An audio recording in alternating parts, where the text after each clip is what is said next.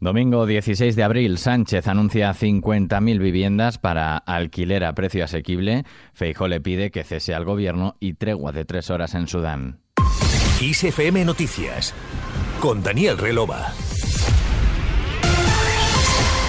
En la clausura de la conferencia municipal del PSOE en Valencia, el presidente del gobierno y líder del partido, Pedro Sánchez, ha anunciado que el Consejo de Ministros va a aprobar el próximo martes la movilización de hasta 50.000 viviendas de la Sociedad de Gestión de Activos procedentes de la reestructuración bancaria, Sareb, para alquiler asequible y se ha comprometido además a elevar del 3 al 20% la vivienda pública en España. Yo hoy en Valencia, que junto con Madrid fueron los epicentros tanto de los desmanes como de la corrupción del Partido Popular, quiero deciros que en la semana en la que hemos aprobado la primera ley de la democracia de la vivienda, vamos a ir más allá. Y que el próximo martes en el Consejo de Ministros y de Ministras vamos a aprobar la movilización de 50.000 viviendas de la Sareb para el alquiler a precio asequible de nuestros ciudadanos y de nuestras ciudadanas. 50.000 viviendas para los jóvenes y para las familias de nuestro país.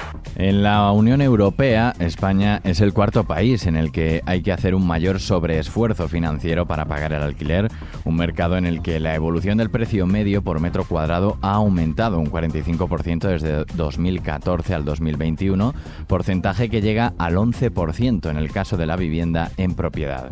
Por otro lado, en una entrevista publicada por el diario El Correo, Sánchez ha asegurado que va a poner una solución a los efectos indeseados de la conocida como ley del solo sí es sí, por lo que ha pedido perdón a las víctimas. El líder del PP ha reaccionado a este perdón y le ha pedido al presidente del gobierno que cese a los ministros y ministras que han hecho esta chapuza legal. El presidente ha pedido perdón, pero os puedo asegurar que no lo hace por las mil rebajas de penas a mujeres y a menores, lo hace por el respeto a las urnas. Eso no fue un error, fue un acto de soberbia imperdonable. Si realmente se ha equivocado y pide perdón, mañana ha de cesar al gobierno y a los ministros y ministras que han hecho esta chapuza legal que es indignante para las mujeres y para los menores de España.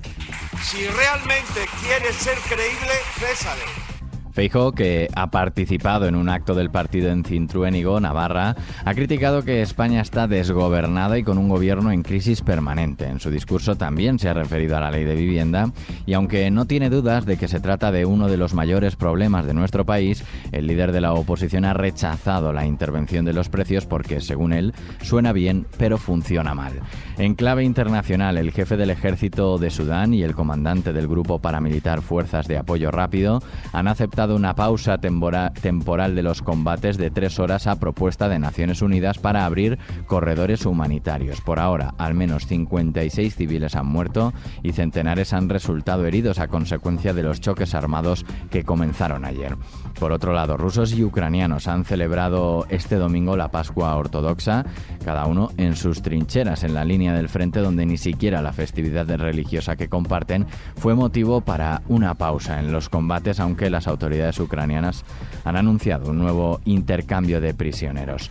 Y los ministros de Energía y Medio Ambiente del G7 se han marcado el objetivo de reducir las emisiones de CO2 de todos sus vehículos al menos en un 50% para 2035 a partir de los niveles del año 2000. Terminamos recordando la figura de Nino Bravo.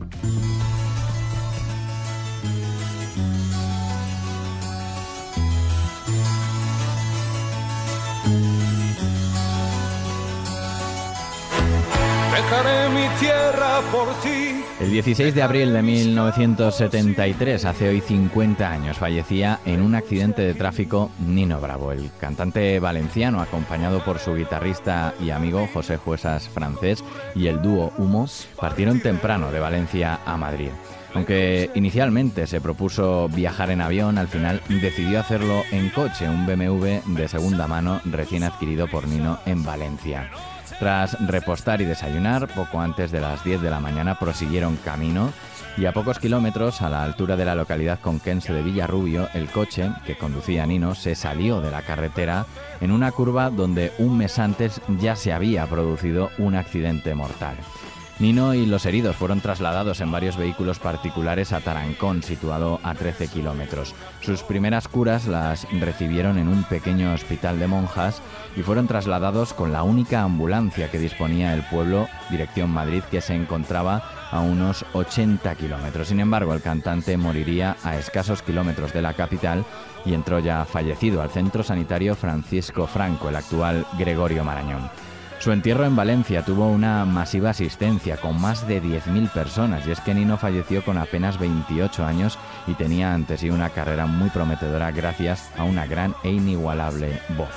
Con Nino despedimos este podcast de XFM Noticias con Antonio Alfonso Hernández en la producción y Daniel Relova quien te habla en la realización. Hasta mañana. Buscaré un hogar para donde el cielo se une con el mar, lejos de aquí